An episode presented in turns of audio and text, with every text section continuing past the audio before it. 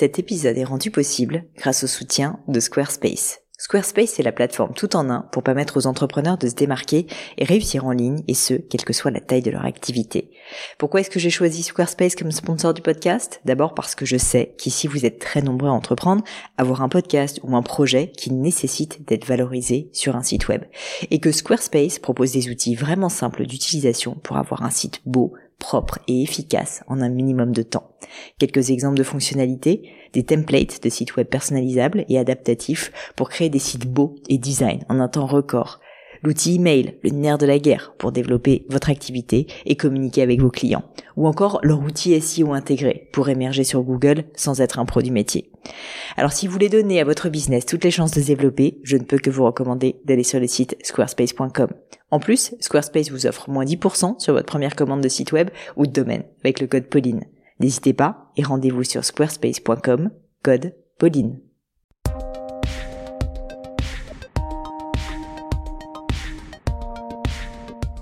Bonjour à tous et bienvenue sur Le Gratin. Le Gratin, c'est un podcast où j'interviewe des personnalités remarquables pour parler de leur réussite et essayer de décrypter avec elles les clés de leur succès pour que vous puissiez vous les approprier et ainsi devenir la meilleure version de vous-même.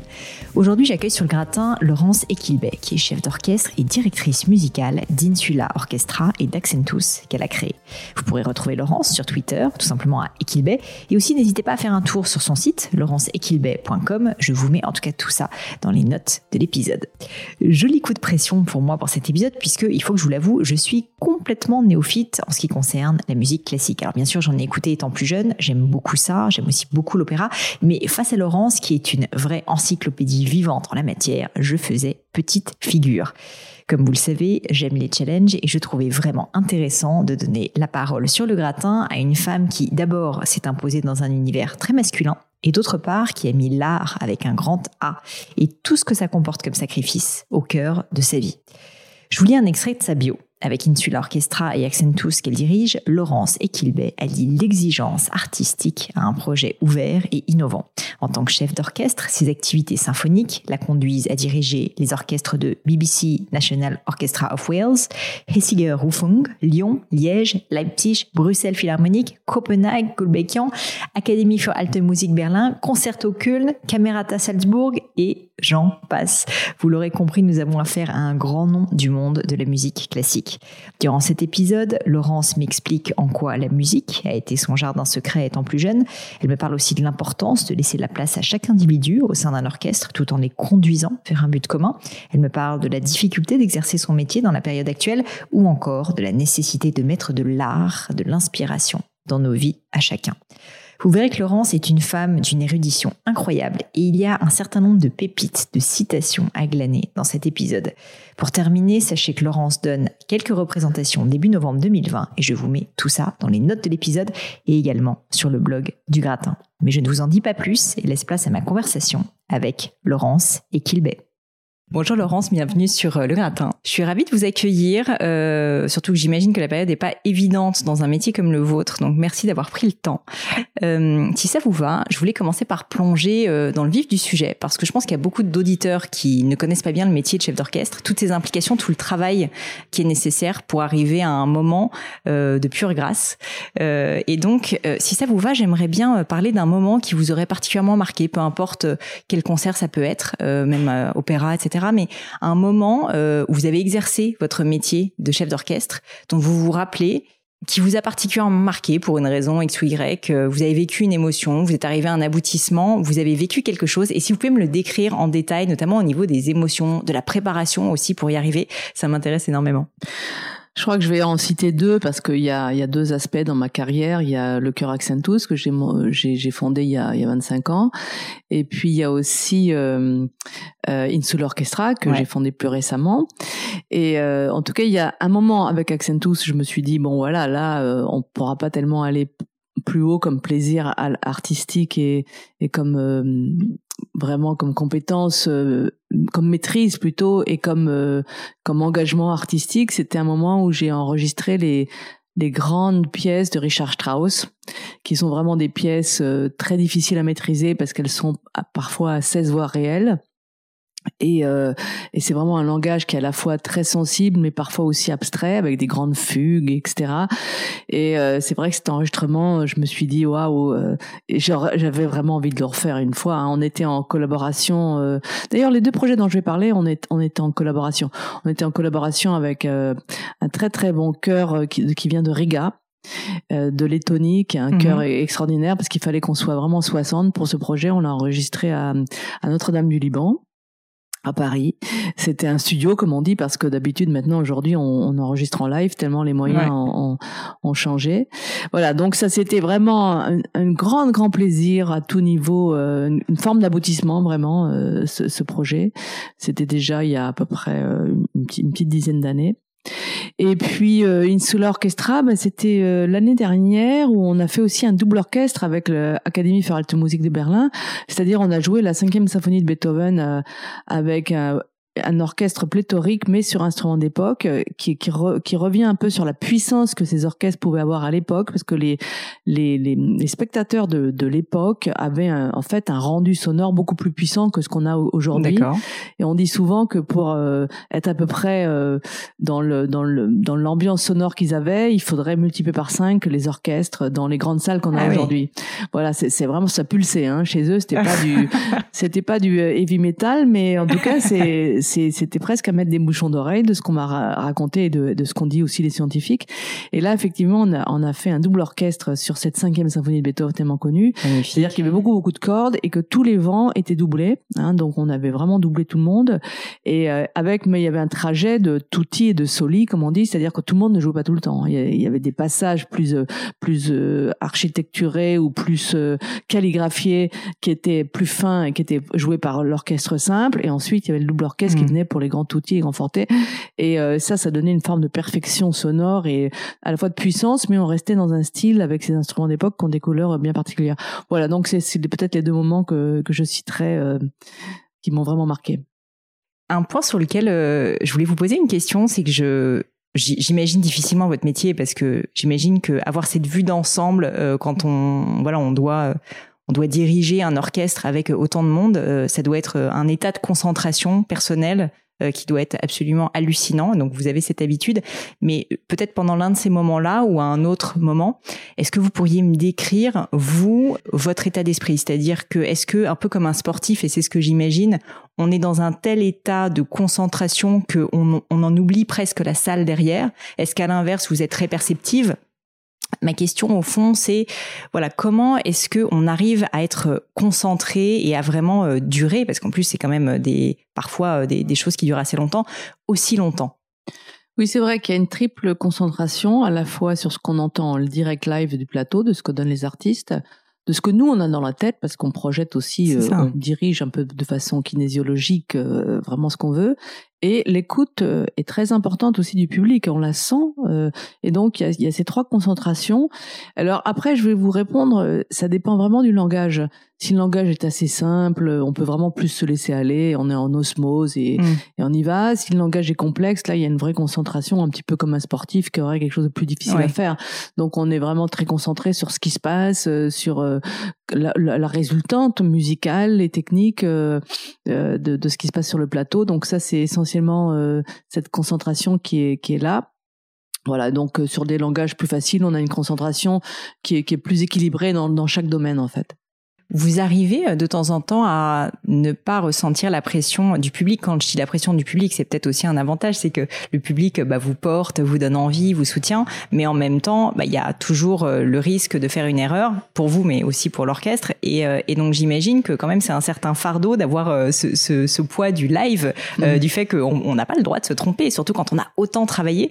et donc je me posais cette question est-ce que avec toute l'expérience que vous avez aujourd'hui, toutes ces années de carrière derrière vous, vous avez encore d'une certaine manière le trac, euh, la pression avant de ah. monter sur scène? Alors ça, je peux, je peux répondre à ça euh, parce qu'il y a plusieurs euh, facteurs qui vous donnent le trac. Donc il y a par exemple quand vous allez jouer dans une salle où l'acoustique est pas formidable. Alors, nous, on a la chance avec Insula Orchestra d'être l'orchestre résident de la scène musicale et ce, cet auditorium, c'est vraiment un joyau. l'acoustique est merveilleuse. Donc chaque fois mm. qu'on qu'on va sur le plateau, j'adore aussi la l'acoustique de la Philharmonie de Paris avec qui on, on travaille aussi beaucoup.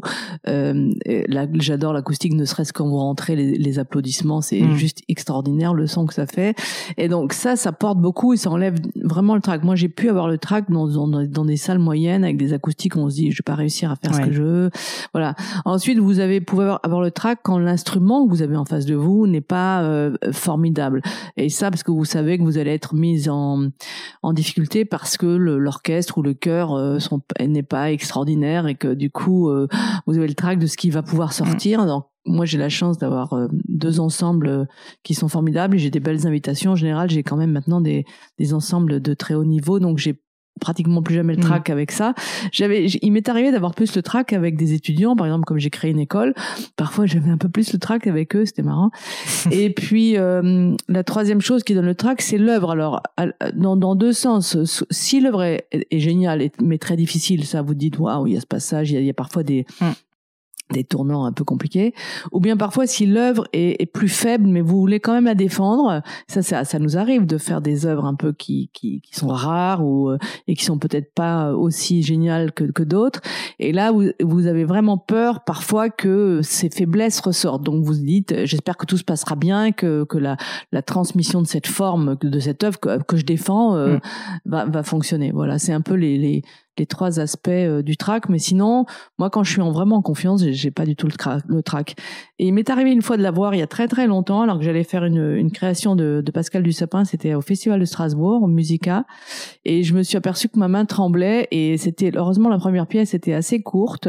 Et en retournant dans les coulisses, je me suis dit, tu, arrêtes tout de suite. Parce qu'en fait, j'ai demandé quelle est la solution dans ce genre de cas. En fait, je me suis vraiment conditionnée pour plus avoir le track. Et je pense que ce moment-là a été assez matriciel pour moi pour me dire stop quoi. Ça, c'est trop handicapant pour, pour un chef d'orchestre. Très intéressant. Euh, alors vous évoquez donc le, le, métier de chef d'orchestre. Je voulais euh, essayer de faire un parallèle euh, avec le, le monde, le monde autre que le monde de la musique, parce que je trouve que ce métier de chef d'orchestre, il y a beaucoup de parallèles avec, par exemple, le métier de dirigeant d'entreprise. On fait d'ailleurs souvent ce parallèle-là. Et il me semble, euh, il me semble que ça pourrait être intéressant justement de se dire que, que vous, en tant que chef d'orchestre, ce que vous arrivez à faire, c'est au sein d'une variété de plein d'expériences différentes, de plein de personnalités différentes, de plein de compétences différentes, vous arrivez à créer un ensemble commun qui va vers un but commun, donc créer une harmonie au final à partir de plein de notes euh, ou de personnalités différentes. Et finalement, dans une entreprise, c'est un peu la même histoire. On va avoir plein de compétences différentes qui vont aller aussi dans un but commun. Et je trouvais que c'était intéressant de faire ce parallèle. Donc ma question est la suivante, puisque c'est une question de leadership. Euh, quelle est votre vision du leadership en tant que chef d'orchestre? C'est-à-dire que comment est-ce qu'à un moment donné, on arrive à emmener toutes ces personnes euh, qui sont différentes et qui exercent un métier différent et qui ont un instrument différent dans un but commun qui est d'avoir euh, bah, la symphonie ou d'avoir le morceau le plus parfait possible? Oui, c'est vrai que c'est une, une, question qu'on qu'on explore souvent, cette question du leadership euh chef d'orchestre versus euh, chef d'entreprise. Et déjà, il y a une phrase de Sénèque qui est très intéressante, je pense, pour tous, c'est plutôt que de guider, mieux vaut être suivi.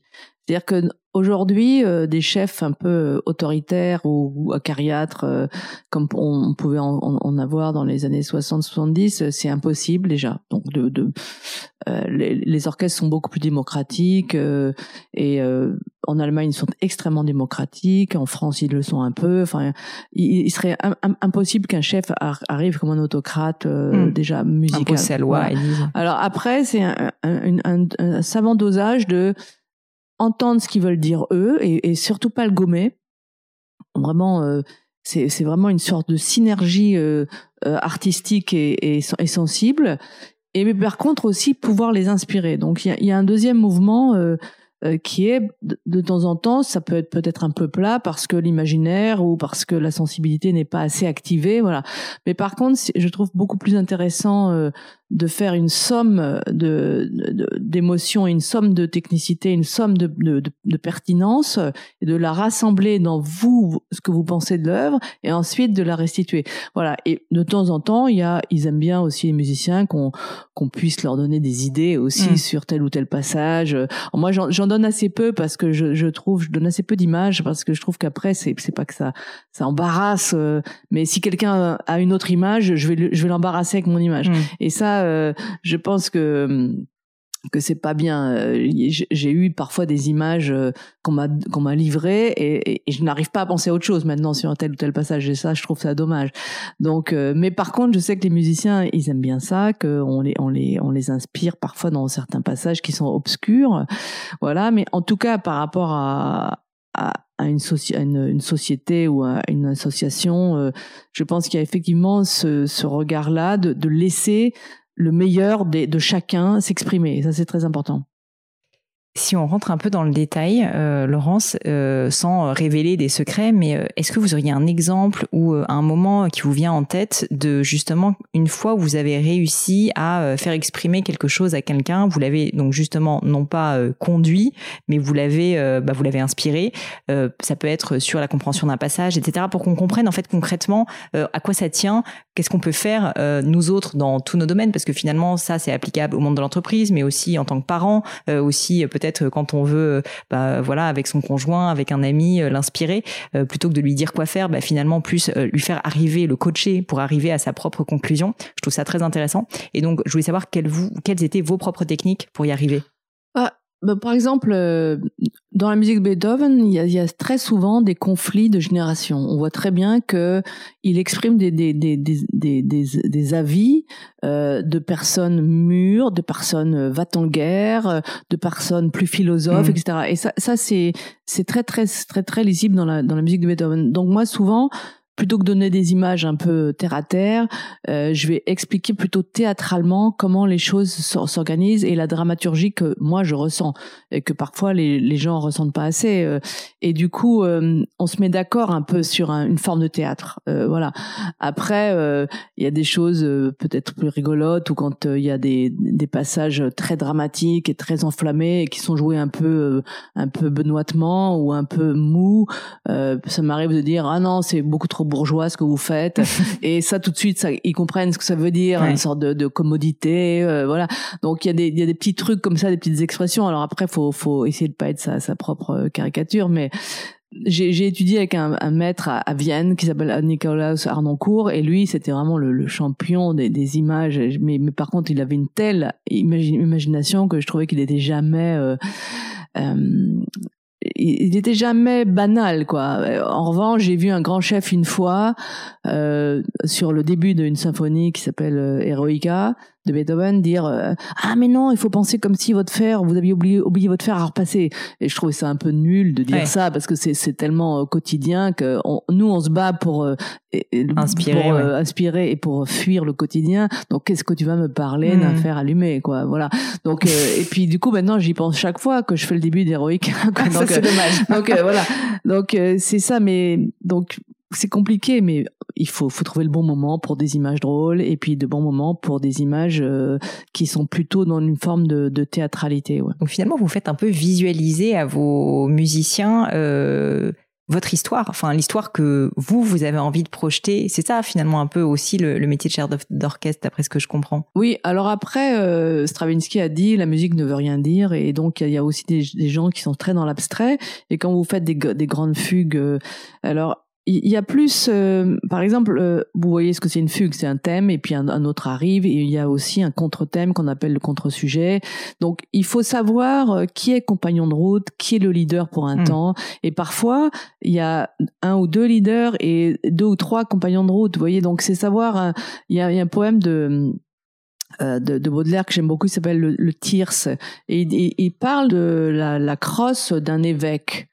Voilà, qui et, donc il dit mais qu'est-ce qui est le plus important? Est-ce que c'est le bâton ou bien est-ce que c'est les pampres autour, etc. Hmm. Donc il y a, dans la musique il y a cette, cette espèce de vision. Ça c'est très contrapontique, on va dire. C'est, c'est, complètement abstrait, mais on sent bien que c'est des questions d'énergie. J'aime bien aussi la définition de la musique par un, un compositeur américain qui s'appelle Morton Feldman, parce que personne ne comprenait sa musique à cette époque. Et euh, il a écrit notamment une œuvre en hommage à, au peintre Rothko. Et il Je vois que vous aimez beaucoup Rothko, d'après. Oui, c'est un de mes peintres préférés euh, aussi. Il disait, en fait, c'est c'est pas très compliqué. Euh, il y a des périodes incantatoires et on voit bien des périodes incantatoires, c'est-à-dire que vous allez demander quelque chose, même si c'est complètement abstrait. Il y a des moments immobiles et il y a des lignes de fuite. Voilà. Et hmm. c'est complètement énergétique et ça, ça peut marcher dans toute la musique. Vous avez parlé justement du fait de faire travailler euh, plusieurs personnes ensemble et euh, un soliste, euh, la deuxième personne, etc. Et j'avais une question au niveau de l'ego, parce que la musique, pour moi, c'est par essence quelque chose où il ne faut pas avoir d'écho, parce que on se met au service d'une œuvre. Euh, d'un art. Mais en même temps, on sait qu'il y a des solos, on sait qu'il y a des personnes qui sont plus mises en avant. Le chef d'orchestre, même lui-même, est mis plus en avant. Et donc, je voulais savoir quel était euh, quel était votre votre point de vue à ce sujet. Est-ce qu'il faut de l'ego? Euh, Parce que je trouve ça peut-être un peu bête et méchant aussi de dire qu'à l'inverse, l'ego n'est pas nécessaire. Peut-être qu'il faut aussi savoir mettre en avant certaines personnes. À l'inverse, j'imagine qu'il faut aussi faire prévaloir le groupe pour arriver à l'objectif. Donc, c'est pas peut-être pas une question très simple, mais mais je voulais votre point de vue sur ce sujet. Bah, en tout cas, je sais pas s'il faut de l'ego, mais il faut de la confiance. Et c'est vrai qu'une technique que j'ai apprise, d'ailleurs, euh, plutôt à l'étranger, parce que c'est pas trop une technique française qui, les Français euh, en général euh, arrêtent un peu toujours tout de suite, veut veut veut, veut critiquer ou veut améliorer tout de suite. Et moi, j'aime bien quand, par exemple, j'auditionne un soliste pour la première fois sur un rôle que je lui ai demandé, c'est faire une, une version complète de sa, de sa, de sa proposition. Déjà pour que la conscience euh, s'installe et surtout que l'œuvre paraisse quasi naturelle. C'est un peu comme dit le, le philosophe euh, Heidegger, c'est-à-dire que la chose est née par elle-même. Elle n'a pas été euh, travaillée, fabriquée, voilà. Et moi, c'est toujours ce, ce jaillissement-là que, que je privilégie et qui donne en général confiance, que, que ce soit un orchestre ou des solistes, et confiance en ce qu'ils proposent. Et puis après, doucement, euh, on, on, reprend, et puis doucement, on s'arrête. Ah oui, là, tu crois, qu'est-ce que tu penses, etc. Mm. Enfin, c'est très délicat, mais euh, c'est effectivement respecter l'ego de quelqu'un, je pense, de faire comme ça. Et, euh, et j'ai vraiment été surprise moi en, Autriche quand j'étais étudiante de voir que même parfois on pouvait faire une, une, une version complète de la Passion selon saint Matthieu qui dure très très longtemps. Enfin mm. des chœurs par exemple parce que moi je chantais dans dans un chœur qui s'appelle Arnold Schoenberg Chor à cette époque et je me dis mais il va bien nous dire quelque chose quand même etc. Et en fait petit à petit on on, on, on, on s'auto prend en charge pour dire mais non c'est à moi de dire quelque chose c'est pas mm. lui de me demander quelque chose voilà alors vous, vous m'avez fait une belle transition Laurence parce que je voulais revenir un peu sur euh, vos débuts et sur euh, l'origine aussi de ce qui avait fait que vous êtes devenu chef euh, d'orchestre parce que bah, évidemment c'est quand même pas un, métier qui court les rues. est-ce que est-ce que vous pourriez revenir en arrière et me parler de votre enfance? Où est-ce que vous êtes né? Dans quel type de famille? Je crois qu'en plus vous êtes franco-allemande si je me trompe pas. Et donc je voulais avoir voilà un petit pas une petite synthèse mais que vous mmh. m'expliquiez en fait d'où vous venez et qu'est-ce qui vous avait donné cette passion première pour la musique? Alors moi je suis née à Paris mais mes parents euh, étaient. Mon père était euh, officier à cette époque et c'était en pleine guerre d'Algérie. Enfin, ça se terminait euh, juste. Et ensuite, je suis allée. Ma petite enfance, l'ai passée en forêt noire en Allemagne. Effectivement, ça c'était très important pour moi. C'était de 3 à 9 ans, donc c'est quand même quelque chose. Parce que vous aviez de la famille qui venait d'Allemagne ou c'était un non, peu pas par Tout. Non, non, c'était parce que mon père était officier. Donc à cette époque, il y avait encore des casernes françaises euh, en Allemagne. Et voilà, donc j'ai passé cette petite enfance en Allemagne. Ça, ça a été assez euh, important pour euh, ma personnalité, je crois. Et puis après, une autre étape en France, cette fois, c'est la pension. Parce que c'est là que j'ai beaucoup fait de musique et que je, aussi je me suis rebellée. En fait, je suis devenue quelqu'un de rebelle en pension parce que forcément, à un moment donné... Trop de cadres, tu... Bah voilà, c'est ça. Comme j'avais une personnalité un peu, euh, je sais pas comment dire, euh, indépendante, oui, mm. voilà, affirmée. Euh, je crois que j'ai travaillé mon indépendance en, pension. Et puis, effectivement, l'autre chose très importante, c'était les études à Vienne, en tout cas une partie de mes études en, à Vienne, voilà, qui, qui a confirmé un peu cette ce goût pour le, le Fernweh germanique, le, la, cette nostalgie germanique, pour cette culture euh, à la fois classique et pré-romantique, euh, voilà.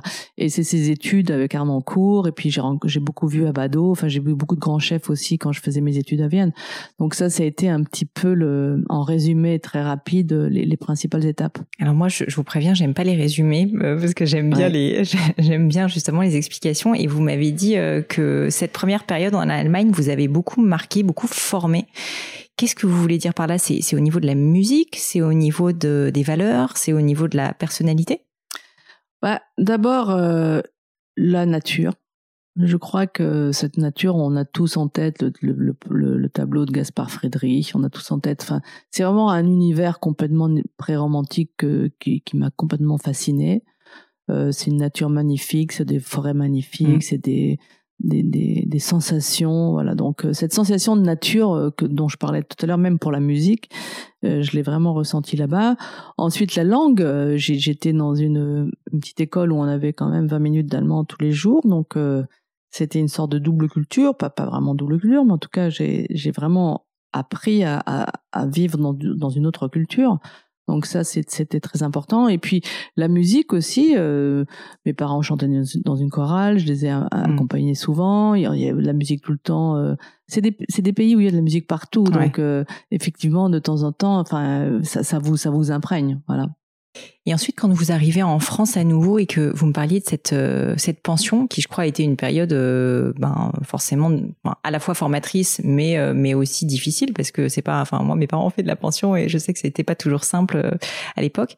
Vous parliez du fait que ça vous avait fait un peu vous affirmer ou en tout cas que vous étiez devenu plus rebelle. Je crois que c'est le mot que vous avez employé à ce moment-là.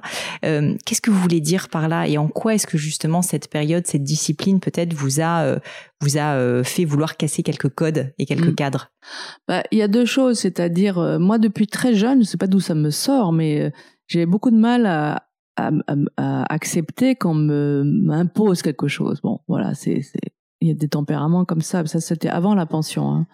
Et je pense la pension, euh, faut reconnaître qu'il y avait un niveau scolaire excellent, un niveau de prof de musique excellent. Euh, il y avait vraiment de, quoi étudier de façon majeure. La seule chose que je supportais pas, c'est que si mon livre était pas signé, ben j'avais pas le droit mm. de le lire. Donc évidemment, moi, je voulais lire, lire des, des, livres pas signés. Mais ils avaient raison en quelque sorte. Si, si vous, votre courrier n'était pas ouvert, euh, vous aviez pas le droit ou signé derrière ou par vos parents, vous n'avez pas le droit de, le, de l'avoir. Bon, tout ça, c'est assez contraignant. il y avait un contrôle très fort. Donc il y avait un contrôle très fort, mais ça, je peux comprendre parce que c'est, il y avait peut-être des, des, des dérives. Mais la chose la plus importante pour moi, c'était le manque d'intimité. C'est une, une, époque, c'est entre la sixième et la troisième, où on vient en fait d'enfants à jeunes, bah, à adolescents vraiment. Et en plus, moi, il se trouve que hum, j'étais très grande tout de suite en fait. En sixième, j'avais déjà cette taille. Donc c'était, euh, c'était vraiment, je me sentais pas bien parce que toutes mes copines étaient minuscules. Parce que quand vous disiez pas d'intimité, c'est que vous étiez dans des dortoirs. Oui, dans des grands dortoirs, oui, c'est ça. Du coup, voilà, euh, c'est ça. On se cherche des jardins, jardins secrets. Donc, heureusement, moi, la musique en a été un majeur. Et puis après, on fait des bêtises, quoi. Le jardin secret, c'est la musique, mais donc vous commencez vraiment, vous plongez à cette époque-là dans la musique, vous-même vous jouez, c'est ça Si je me trompe pas? Vous vous mettez à jouer de tous les instruments, un seul qui vous passionne? Non, je fais du piano, je fais de la flûte traversière, de la, alors la guitare, c'était un peu toute seule et puis euh, du chant aussi parce qu'il y avait une maîtrise euh, là-bas. Donc euh, c'est surtout piano flûte traversière et puis après le reste c'était plutôt en, en dilettante comme ça mais je faisais chanter un peu tout le dortoir, les la classe Vous aviez déjà le leadership de faire chanter Je faisais chanter la classe dans dans dans, dans les pauses etc. Qu'est-ce qui vous fait passer donc de cette passion de musicienne plus de faire de la musique à donc je sais pas si le métier de chef d'orchestre on va en parler après c'est diriger des musiciens mais, euh, mais, mais mais ce switch en fait que je trouve intéressant parce qu'on connaît peu ce métier de chef d'orchestre pour moi il paraît beaucoup plus analytique aussi de, de comprendre en fait euh, vraiment euh, la musique et comment elle a été construite. Euh, et donc je voulais comprendre qu'est-ce qui avait fait que vous étiez passé donc de de cette expérience sensorielle de ce jardin secret à quelque chose de peut-être un petit peu plus intellectuel aussi vers le métier de chef d'orchestre? Alors après, euh, donc j'étais euh, à Metz, euh, au lycée Faber de Metz, où je faisais encore beaucoup beaucoup de musique, mais je, je faisais une, une, une filière, j'étais dans une filière scientifique, je crois que j'étais en, en C. À cette époque-là, vous n'aviez pas décidé que vous vouliez faire une carrière dans la J'ai vraiment décidé juste en terminale. Et, et du coup, en terminale, euh, ça m'a pris de, de, me dire, bah, je vais faire ça comme carrière. Alors, je savais pas encore très bien ce que j'allais faire dans la musique. Euh, ça, c'était pas encore très clair. Donc, j'ai commencé à faire des, des matières euh, d'érudition, comme on dit, c'est-à-dire de l'harmonie, du contrepoint, de l'analyse, et puis évidemment de la musicologie, tout en continuant le piano, surtout parce que la traversière, j'ai arrêté à, un moment donné, et puis et le chant, en continuant le chant. Et puis finalement, euh, à la Sorbonne, j'ai eu l'occasion, dans, dans, le cadre des cours de préparation à, l'agrégation, que, que, je n'ai pas passé d'ailleurs, euh, de diriger. Donc, euh, des voix, de, de, l'orchestre. Et, et, tout d'un coup, ça a été un peu une révélation parce que de sentir euh, la, la, musique passer dans les bras, euh, de pouvoir la, un peu comme une matière qui n'existe pas, parce que moi je suis aussi très proche de l'abstraction, j'aime bien ça. Euh, C'était vraiment un univers qui m'a fasciné tout de suite. Et donc là j'avais 20 ans, et du coup euh, je me suis dit, ben voilà, c'est ça qu'il faut pour moi. C'est un peu comme un danseur, enfin, le plaisir, vous, vous, trouvez votre voix en, en, essayant. Et... Le plaisir dans l'instant quand vous le faites. C'est à ce moment-là que vous l'avez réalisé finalement. Ça. Et comme effectivement, euh, j'aime bien la, la, chose euh, intellectuelle, historique, euh, les enjeux d'une œuvre, enfin, ça, mm. j'aimais bien étudier ça. Je m'en étais aperçu en musicologie. Hein. Euh, donc, euh, je me suis dit que comme il faut les deux quand vous êtes chef d'orchestre, il hein, faut aimer l'étude quand même. Hein. Donc, on va en parler. Vous allez m'expliquer tout ça.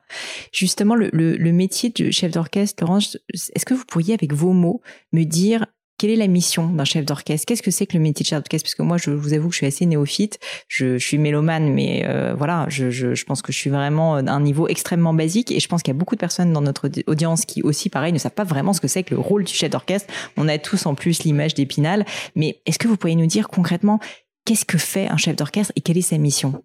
Alors, si on parle d'une œuvre majeure, hein, euh, par exemple Giulini, un chef italien qui a maintenant disparu, disait que on ne pouvait pas diriger une œuvre si on n'avait pas pris un an de recul sur cette œuvre déjà. Donc, euh, euh, vous voyez un peu la profondeur de la de la pensée musicale, c'est-à-dire que en fait, au départ, vous devez vraiment connaître l'histoire de cette œuvre, comment elle est née, c'était quoi ses enjeux, etc. Bon, et puis après, il y a toute une partie où vous devez étudier sa structure, un peu comme une maison, et vous allez étudier comment est-ce qu'elle est faite, quand comment elle tient debout, euh, quelles sont, alors on appelle ça euh, l'analyse, euh, donc l'analyse structurelle et harmonique d'une œuvre, voir quelles sont ses carrures, parce que c'est comme des phrases en fait, comment les phrases sont construites et quelle est sa, structure architecturale, sa forme, parce que la forme se projette extrêmement bien. Donc c'est presque ce qui se projette le mieux. Là, on revient sur les questions d'énergie.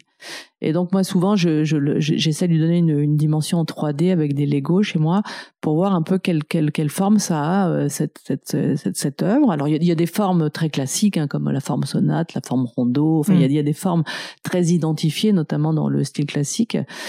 Et euh, donc vous étudiez la forme, vous étudiez l'harmonie de tout ça. Et ensuite, vous allez vous vous faire euh, votre propre idée d'interprétation. Mais nous, on, en tout cas avec Insular Orchestra, on est ce qu'on appelle historiquement informé, donc un peu le notre euh, mode de, de, de, d'étude, c'est vraiment essayer de voir qu'est-ce que voulait nous dire le compositeur, d'être pris, c'est d'être plus proche de ce que voulait nous dire le compositeur, une forme d'honnêteté euh, musicale, euh, parce que d'où le travail nécessaire de recherche très important. Voilà, voilà. Alors on n'a pas la science infuse et on n'a pas on n'a pas raison en tant que tel, mais en tout cas on essaie de se rapprocher et sinon de faire des compromis. voilà. Donc c'est ça. Et puis après, euh, effectivement, euh, la direction, ben c'est euh, déjà des choses de base. Et enfin, il faut qu'on soit ensemble. et, le, chef d'orchestre est responsable du tempo, c'est-à-dire la vitesse des choses, et de l'agogique, c'est-à-dire de, de, de, la, de comment est-ce qu'il va conduire le discours. Parfois, vous pouvez l'accélérer, le ralentir.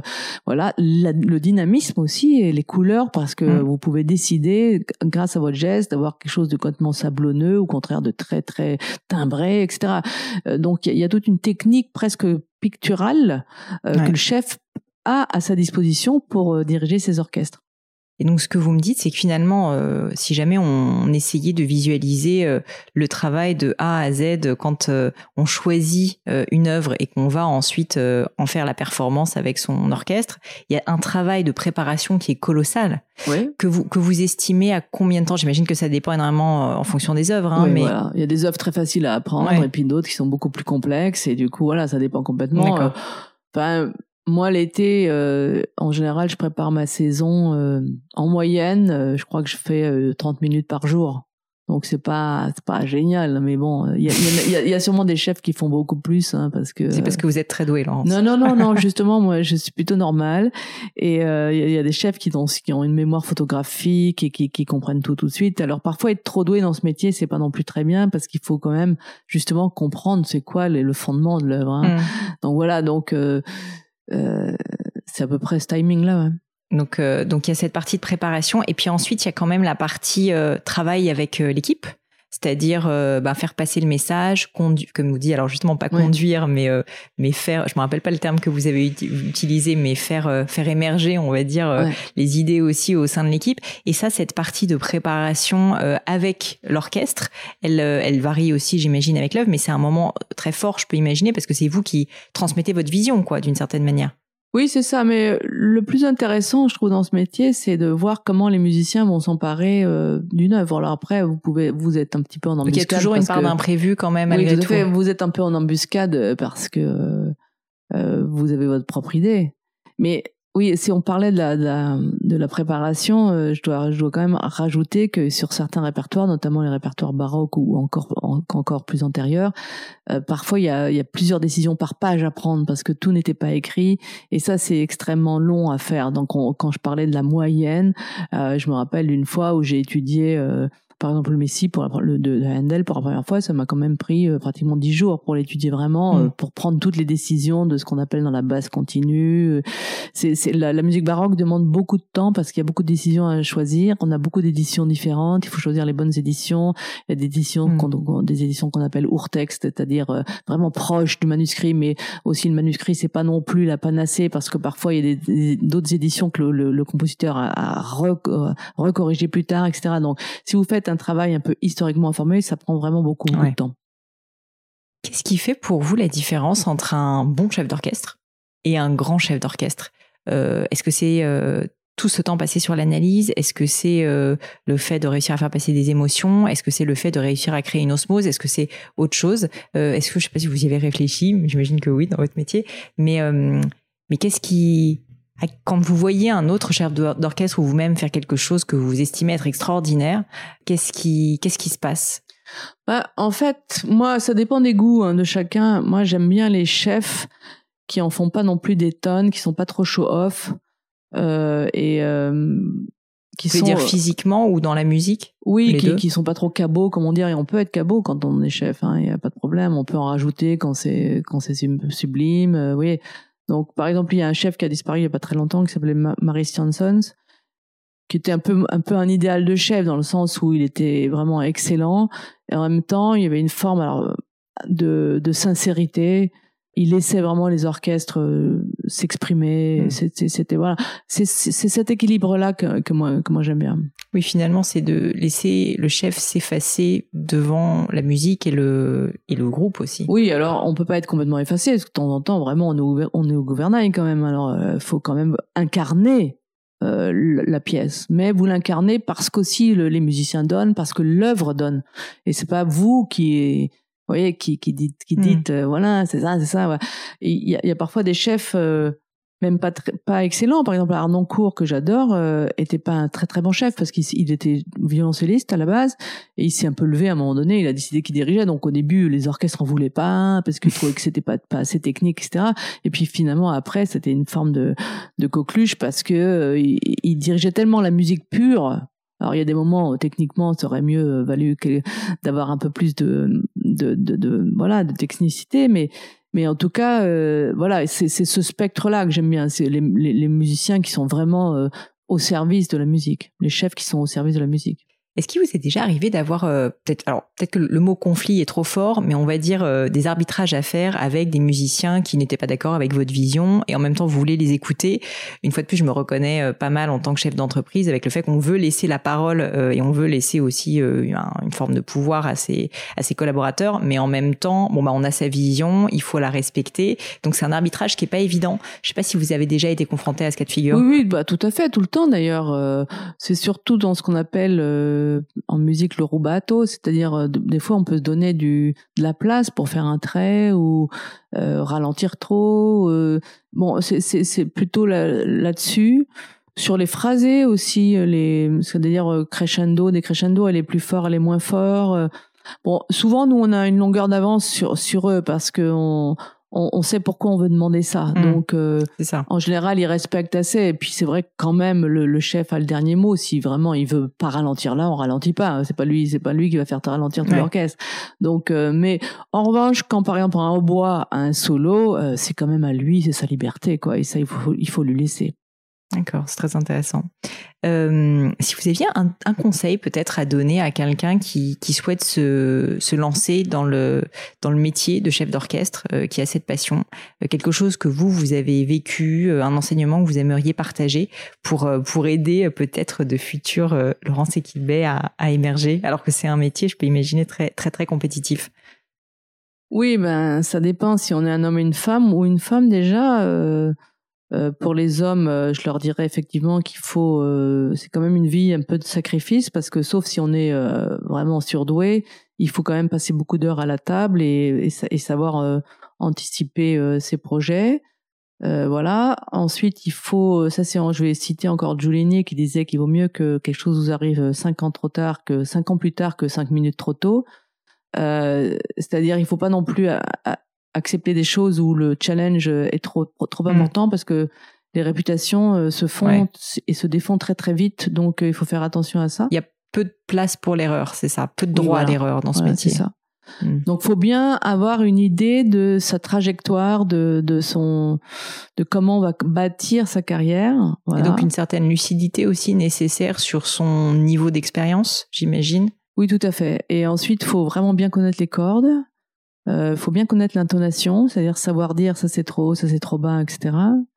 Et bien connaître la voix aussi, si parce qu'il y a toujours euh, un moment donné où on a affaire à des chanteurs dans ce métier. Donc vous avez euh, en fait la nécessité d'allier à la fois beaucoup de compétences techniques, évidemment, une compréhension très forte de, de, votre sujet parce que vous avez fait l'analyse, donc beaucoup de mémorisation, mais en même temps, ce que vous disiez, c'est un recul, une perspective absolument nécessaire, un sur votre carrière, parce que bah, il faut savoir quelle œuvre choisir, est-ce qu'on est capable avec quel orchestre, euh, et, euh, et puis une exigence de qualité euh, qui est très importante parce que pas de droit à l'erreur. Ouais, c'est ça exactement. Et pour une femme, bah, je lui dirais, alors maintenant ça va mieux, mais je lui dirais de vraiment tenir bon, qu'elle a le droit d'être sur le podium et qu'il faut aussi avoir cette idée de trajectoire de carrière, de, de faire les bons choix de, de, de projet, donc d'avoir assez vite un agent qui va pouvoir la conseiller et de vraiment tenir bon parce que c'est pas encore un univers où où les femmes sont complètement euh, accueillies avec euh, bienveillance voilà donc euh, ça s'améliore quand même mais il faut faut tenir bah, bon. je sais que vous êtes assez impliqué sur ce sujet et engagé même sur ce sujet moi ça me parle aussi parce que je suis chef d'entreprise femme après j'essaye toujours de de pas dire que je suis une femme entrepreneur je veux juste être une mmh. entrepreneur et suffisamment bonne pour qu'on oublie que je suis une femme d'une certaine manière. Mais c'est vrai que dans un secteur comme celui euh, qui est le vôtre, il y a tellement peu de femmes qu'on est obligé de le noter malgré tout. Pour vous, ça a été, euh, enfin, j'aime pas tellement poser cette question, mais je vais quand même la poser. Ça a été un, vous diriez que ça a vraiment été un frein, enfin, ça a été une vraie difficulté pour vous? Mais rétrospectivement, euh, je vois que ça a été difficile, oui, en fait. Euh, voilà donc euh, parce que très compétitif et qu'on privilégie les hommes. Enfin, qui... moi j'ai j'ai beaucoup de chance parce que par exemple j'étais tout de suite euh, accueillie en résidence à l'Opéra de Rouen par exemple à la Philharmonie de Paris avec mm. Laurent Bell. là maintenant je suis à la scène musicale grâce au département des Hauts-de-Seine. Donc j'ai eu des grandes chances dans ma vie. Donc vraiment je me plains absolument pas. Mais comme chef d'orchestre je dois dire qu'à niveau égal, je vois bien que la trajectoire du, ma trajectoire aurait pu être plus régulière dans des invitations par rapport à un niveau égal à, un homme. Et ça a commencé euh, dans mon propre couple où le, l'homme avec qui je vivais était chef d'orchestre et finalement finalement on n'a pas supporté que moi je le sois aussi parce qu'en mmh. fait on s'est rencontrés à la classe donc voilà donc finalement ça a été un problème qui est devenu trop gros et puis finalement, rétrospectivement, je vois bien que, par exemple, l'opéra, c'est très fermé, c'est très difficile d'y rentrer. Euh. donc je vois bien qu'il y a des, y y a des portes qui sont, qui sont résolument fermées. Donc euh, je, je vois bien. Et je, et je vois bien à niveau égal, parce que je, on sait euh, quand même mesurer un peu le niveau d'un tel ou d'un tel. Hein, et sur soi aussi, on est très, très on sait très bien où est-ce qu'on en est. Hein. On sait très bien pourquoi on n'est pas là. Et une, fois, j'étais dans un concert avec une amie et, elle m'a dit mais pourquoi c'est pas toi qui dirige? Elle, pensait que c'était moi. Je lui dis mais parce que c'est lui. Et moi, je considère toujours qu'on on arrive à quelques mètres de là où on doit être, euh, parce que euh, si on se projette correctement. Mais là, il faut reconnaître quand même qu'en termes de direction d'orchestre, et je pense que c'est pareil en termes de metteuse en scène à l'opéra ou en termes de compositrice, il y a quand même des freins. Euh, on, Mais c'est étonnant dans un secteur comme celui de la culture, quand même, qu'on pourrait imaginer comme un secteur très ouvert. Oui. C'est étonnant, mais en même temps, ce sont des, des métiers de pouvoir et que mettre en scène, c'est un acte politique. Diriger, se mettre sur le podium, c'est un métier de pouvoir et tous les métiers de pouvoir, euh, en général, sont euh, euh, bah, sont réservés aux hommes. Les hommes n'aiment pas le partager, ça je peux comprendre. Euh, vraiment, il y en a pas beaucoup déjà. Et euh, c'est vrai que maintenant partager, puis maintenant on nous parle de parité, ce qui est un peu absurde en musique. Mais moi, je parlerais plutôt de la juste proportion. Je pense qu'aujourd'hui, au vu de, du nombre d'étudiantes dans, dans, dans ce secteur, en, en, direction d'orchestre, il devrait, il devrait, y avoir à peu près 15% de femmes programmées, et on est toujours à 5%. Donc à un moment donné, il y a quand même une porte fermée. Hmm en continuant à parler des difficultés, je voulais évoquer quand même euh, le sujet qu'on est obligé d'aborder, euh, qui est celui de la crise qu'on vit euh, et qui impacte particulièrement évidemment des, métiers comme les métiers de la culture. je sais que vous avez repris il y a très peu de temps les représentations. Je voulais vous demander la circonstance actuelle, euh, concrètement, comment vous la vivez? Comment est-ce que quand on a mis autant de, de, de, sa vie, de son temps, de son énergie, de sa sueur dans un métier comme le vôtre, que c'est même pas un métier, c'est une passion, c'est une vie, que tout d'un coup on a le monde littéralement qui s'effondre autour de nous, quelle a été votre réaction? Euh, ça a été la rage, ça a été. Euh, enfin, je, j'aimerais comprendre, me mettre à votre place parce qu'en fait, je me dis, mais ça doit être, euh, ça doit être tellement insupportable. En plus, je sais que vous avez été vous-même atteinte par le, virus, donc euh, je voulais comprendre en fait euh, quel était votre état d'esprit. Alors, euh, il y en a plusieurs. Au début, évidemment, au moment où on a confiné, nous, on était en train de, on était sur le soir même d'un concert qu'on devait donner avec Marianne Gillot et on avait beaucoup travaillé pour ce projet, et donc on a dû annuler les gens une heure avant. On a dit non, on peut pas jouer, donc on, au revoir. Donc ça, ça a été assez dur après, quelques jours après, moi, j'étais presque intéressée de voir sociologiquement euh, comment est-ce qu'on allait réagir euh, à cette période un peu complexe, parce qu'on pensait qu'elle allait, allait, être assez courte. Et après, euh, ce qui s'est passé, c'est que donc euh, Patrick Devedjian, qui est le, le, président du, du, département des Hauts-de-Seine, est mort. Et c'est lui qui nous avait offert cette possibilité d'aller à la scène musicale. C'est quelqu'un que j'aimais beaucoup pour ses positions sur la culture, justement. Et du coup, ça, ça nous a mis vraiment, moi, ça m'a mis un, un, frein, un coup euh, énorme. Donc, j'ai mis euh, quelques, presque dix jours à, à, me redire, euh, bon, bah, on va construire. Puis après, ce, ce confinement a duré. Alors là, il y a eu la tristesse d'avoir beaucoup, beaucoup de, de, de, projets annulés, de projets auxquels on tenait beaucoup. Euh, donc, notamment un projet avec la compagnie de Magie Nouvelle 1420 qui s'appelle Magic Mozart. Bref, on a tout gelé, etc. Il y a eu la complexité aussi euh, administrative, du, chômage partiel pour tous, euh, enfin qu'on essaye de pas laisser les gens au bord de la route, etc. Et puis là, ce qui est le plus dur, c'est cette rentrée-là où tout d'un coup, on nous impose un couvre-feu, donc qui fait, qui met, qui met pratiquement à mal tous les spectacles. Là, ça commence à devenir beaucoup plus dur. Moi, j'ai beaucoup, beaucoup d'invitations à l'étranger. Elles sont toutes tombées. Donc là, ça commence aussi à être un problème économique, hein, voilà. Et du coup, alors on trouve des, des évidemment des, des, des, des, plans, des plans B. Euh, le, donc finalement, euh, le, le, le, Magic Mozart avec 14-20 qui pouvait pas se faire à cause des normes sanitaires, on va le faire avec Philippe Découfflé. Euh, on appelle ça un concert extraordinaire, euh, etc. Enfin, un concert spectaculaire, pardon. Et, et bon, on va on va faire la, la neuvième qu'on devait faire à double orchestre à nouveau, comme comme on avait fait la cinquième, on va la faire à double orchestre, mais seulement avec une soul orchestra et on va mettre le concert à 19h, etc. Donc il faudrait pas que dans le temps ça, ça dure trop parce que nous déjà économiquement on va on va pas tenir le coup, ça c'est certain. Et puis euh, notre cœur de métier est complètement euh, mis à mal. Donc euh, à ce moment-là on commence déjà à dire et voilà et si ça se durait deux ans, trois ans, peut-être qu'il faut que je fasse autre chose. je sais qu'il y a un tiers des musiciens anglais déjà qui qui qui envisagent de faire notre métier, etc. Voilà. Euh, en tout cas, je vous souhaite euh, vraiment, vraiment euh, le plus grand courage possible parce qu'en ce moment, malheureusement, il y a que ça qui tient. On sait tellement pas euh, qu'est-ce qui va arriver. Il y a tellement d'incertitudes et de longueur sur ce sujet que Ouais, c'est difficile euh, de faire autrement. Mais, euh, mais en tout cas, j'ai cru comprendre donc que vous aviez un peu repris les représentations Oui, oui, en- tout à fait. avec moins de monde évidemment Ouais. euh, à la scène musicale. Et là, petit euh, donc couvre-feu qui fait que la situation est encore plus difficile et qu'il va falloir oui, à bah, on nouveau va commencer plus tôt. Je pense qu'il y a pas mal de gens qui ne pourront pas venir. Donc déjà que les billetteries étaient très Mm. dégradées, donc elles vont être fort dégradées. Bon, bah, on espère que tous les auditeurs du gratin Ouais. vont venir vous voir. Euh, pour terminer, Laurence, j'aime bien, euh, j'aime bien poser quelques questions euh, un peu personnelles euh, que Ouais. j'appelle le crible du gratin, qui sont des questions un peu standards hein, pour être honnête. Et Ouais. je vous laisse y répondre. Comme bon vous semble.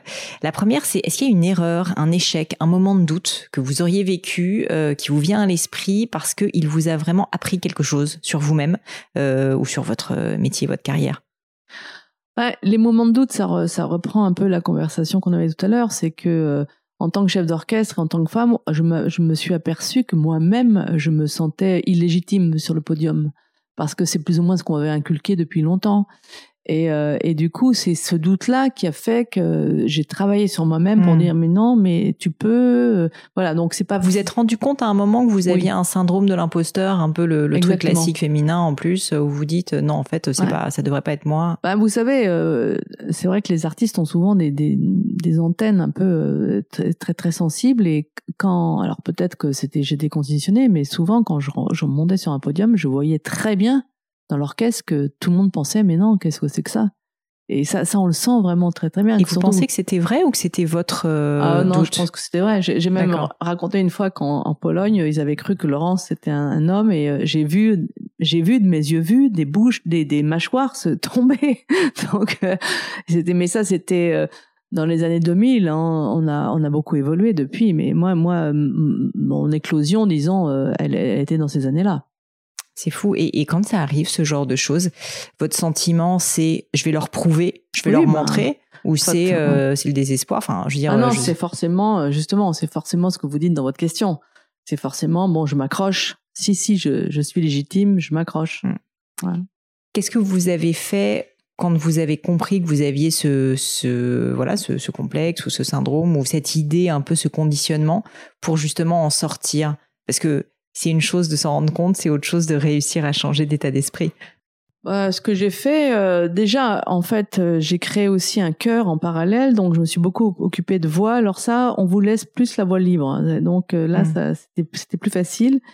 Et je vois bien que j'ai toujours continué la direction d'orchestre parallèlement, mais comme j'étais très occupée par le chœur, évidemment, ça brouillait un petit peu l'image.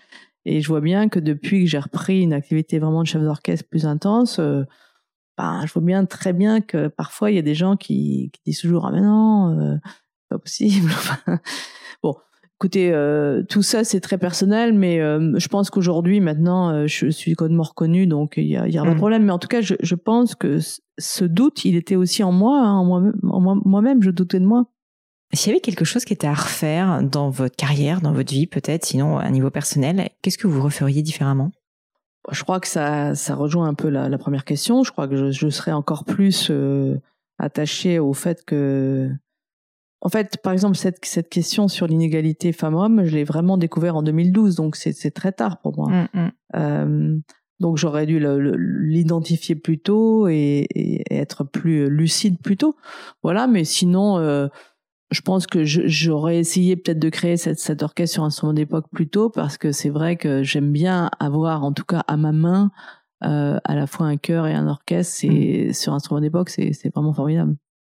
Est-ce qu'il y a une maxime ou des mots de sagesse? Vous nous avez euh, fait le plaisir de déjà nous citer pas mal d'auteurs. Euh, Ah mais ah. est-ce qu'il y a une maxime ou des mots de sagesse qui vous parlent particulièrement et que vous aimeriez partager avec l'audience? Pour ceux qui me connaissent, j'ai deux, j'ai deux mantras, on va dire. Il y en a une d'Oscar Wilde qui dit euh, que la vie imite l'art beaucoup plus que l'art n'imite la vie. Et ça, c'est très intéressant pour moi parce que je trouve que quand on dit que que l'art imite la vie, euh, c'est plus du divertissement. Et quand la vie imite l'art, c'est quand la vie est inspirée par l'art. Mm. Voilà. Et on, on peut faire les deux, mais il faut pas oublier les deux. En tout cas, il faut surtout pas oublier que la vie imite l'art et que l'art a une, a une, a une mission vraiment de, à la fois éducative, inspirante, qu'on peut pas toujours être dans le dans le divertissement. Complètement. Et puis le, la deuxième, pardon, c'est ça, c'est plus sur mes, ma conception de la transmission de l'éducation. C'est euh, un, une phrase de Rainer Maria Rilke euh, qui dit que c'est par les vallées les plus larges que passent les sentiers qui vont de sommet à sommet. Alors ça, c'est dans un tout petit bouquin euh, qui s'appelle Notes sur la mélodie des choses. Et je pense que lui veut dire que c'est pour ça que moi, je fais souvent des projets d'ouverture. Euh, c'est parce que il faut ouvrir son, ses portes pour avoir la chance de, de faire rentrer des gens mm. et qui peut-être plus tard vont aller de sommet en sommet pour des choses peut-être un peu plus complexes ou plus euh, plus difficiles à appréhender. Voilà, et que si on n'ouvre pas cette vallée, on n'a pas la chance de, de faire rentrer tous ces gens. Donc accepter de laisser une place à l'imprévu ou de laisser une place à la rencontre. Oh, C'est plutôt des types de projets. D'abord, euh, d'abord ça, ça, ça, ça, dit beaucoup de choses sur euh, sur l'éducation. Ça veut dire qu'il faut vraiment euh, être ouvert sur l'inclusion, euh, voilà. Euh, et nous, on fait beaucoup de choses, que ce soit avec les migrants, avec les vraiment, on, on, on, est, on fait beaucoup de projets sur sur l'inclusion. Et ça veut dire aussi que dans ses propres projets, on peut pas toujours faire des projets qui sont des projets de niche ou des projets parce que vous c'est votre trip et que voilà. Il faut en faire ces projets-là bien sûr, mmh. mais il faut aussi faire des projets qui ouvrent la dernière question de ce crible, c'est est-ce qu'il y a un ou des livres qui vous ont particulièrement marqué, que vous pourriez nous recommander, qui sont des livres, euh, je dirais pas qui ont changé votre vie forcément, mais que vous gardez comme quelque chose de particulier? Alors justement, ben là j'ai cité deux, deux auteurs. Euh, je pense qu'il y a ce petit livre de Rainer Maria Rilke qui s'appelle Notes sur la mélodie des choses, qui est vraiment un tout petit bouquin. Et ce sont des fragments euh, dans lesquels il évoque effectivement ce qu'on ne voit pas et l'arrière-fond des choses. Et l'autre, c'est justement le, les aphorismes d'Oscar Wilde. Alors, je pense qu'il doit, mm. y en avoir plusieurs, mais mais euh, en tout cas, euh, c'est tellement enseignant au niveau de la philosophie vraie. Euh, Puis une, un art aussi de la formule qui est. Voilà, exactement. Alors, il était assez misogyne, hein, donc ça, on passera, mais. il est pas parfait. Merci mille fois, Laurence. Euh, pour terminer, je voulais euh, bah, parler, vous laisser quand même euh, nous parler un petit peu de vos projets actuels, de tout ce qui vous anime et notamment quand même, donc malgré la période très complexe, puisque pour ceux qui nous écoutent, on enregistre cet épisode à peu près mi-octobre, donc juste après le, les annonces mm. du couvre-feu. est-ce que vous pourriez nous dire où est-ce qu'on peut vous retrouver, où est-ce qu'on peut venir vous écouter? Bah, en fait, il va y avoir une semaine intéressante, c'est la semaine euh, du 9 novembre, je crois, euh, que je dise pas de bêtises, euh, parce qu'à la fois Accentus va avoir un, un programme très important avec un chef euh, de chœur que j'aime beaucoup qui s'appelle Marcus Creed, et ils vont remonter notamment tous les grands Brahms, les doubles chœurs de Brahms, c'est une œuvre de Schoenberg que j'adore qui s'appelle Friede auf Erden, Paix sur Terre, et puis ils ont fait, ils vont faire deux créations justement de deux compositrices, de Sivar Elgar et puis de Kaya Sariao. Donc là, il y avait aussi plein de concerts à Dana Shingen. Hmm. Il en reste deux, un à la Chapelle Corneille de, à Rouen et puis un autre à la à Radio France, à l'auditorium de Radio France. Donc ça, c'est c'est super parce que euh, c'est le 12 novembre, je crois, à Paris. Et puis dans le, le 11 novembre, il y aura aussi une, une inauguration d'une œuvre de Pascal Dussapin au Panthéon avec euh, ah, super voilà donc ça ça va être euh, superbe c'est quelque chose qu'on a enregistré pendant le Covid euh, pendant le premier confinement euh, en juin enfin juste après le, le, le, premier confinement. Et puis parallèlement moi avec l'orchestre Insul Orchestra donc on va faire ce fameux concert spectaculaire avec Philippe Découfflé donc ça mm. sera ça, le 15 novembre à la scène musicale. Il y en a deux dans la Mozart, journée. donc. Oui Mozart voilà c'est Mozart Magic Mozart. C'est c'est vraiment on, on, on a travaillé sur les magies euh, noire, euh, rouge et blanche. Et puis, euh, c'est voilà ce projet qu'on fait avec Philippe Découfflé la semaine du, 9 novembre. Écoutez, merci mille fois. Je mettrai tout ça dans les notes de l'épisode euh, et du blog du gratin, comme ça on pourra retrouver tous les éléments. Euh, et pour euh, vous retrouver, vous, si vous êtes sur les réseaux sociaux, vous suivre, je sais pas si, je crois que vous êtes présente sur LinkedIn, si je me trompe pas. non, je suis pas sur LinkedIn, mais je suis à peu près sur tous les autres. Donc d'accord. voilà. Et va très bien. Bah, dans ce cas, je mettrai aussi les notes vers ces réseaux. Merci mille fois, Laurence. C'est moi qui vous remercie. Et voilà, fini pour aujourd'hui. J'espère que l'épisode vous a plu. Merci d'avoir passé tout ce temps avec moi. Et quelques petites choses avant de vous quitter. D'abord, si vous cherchez les notes de l'épisode avec toutes les références, bah, c'est simple, allez directement sur le blog du podcast. Donc c'est www.le-du6gratin.fr. Vous trouverez normalement toutes les infos dessus. Aussi, si vous souhaitez me contacter pour me poser d'autres questions, que je mettrai d'ailleurs peut-être un jour sur le podcast, ou me proposer de nouveaux invités, ou juste me faire un feedback, me proposer un livre, peu importe à la rigueur, et bien surtout n'hésitez pas à le faire. J'aime bien répondre. J'essaye d'être assez active sur les réseaux sociaux et en particulier sur LinkedIn et sur Instagram qui sont mes deux réseaux sociaux de prédilection. Donc sous le pseudo Pauline Legno, tout attaché, c'est très simple. Dernière chose, un truc qui compte énormément pour moi, et je sais que c'est pénible à faire, mais vraiment ça compte, c'est si vous me laissez une note 5 étoiles, ou que vous parlez du podcast autour de vous, ou que vous mettez un avis. Et la note 5 étoiles, c'est en particulier sur Apple Podcast, sur iTunes. Pourquoi? Bah, Parce que c'est là qu'il y a le plus d'écoute, et avoir des notes, en fait, permet de donner plus de visibilité au podcast. Donc vraiment, vraiment, n'hésitez pas. Et si on est si nombreux aujourd'hui à écouter le gratin, euh, à faire partie de cette communauté, bah, c'est grâce à vous et justement à toutes ces personnes c'est plus de 3000, 4000 personnes qui ont à chaque fois pris le temps de mettre des notes. Donc ça m'aide beaucoup et merci à eux. Comme à chaque fois, vraiment un grand, grand merci de m'avoir écouté jusqu'ici. J'espère que l'épisode vous a plu et je vous dis à très bientôt.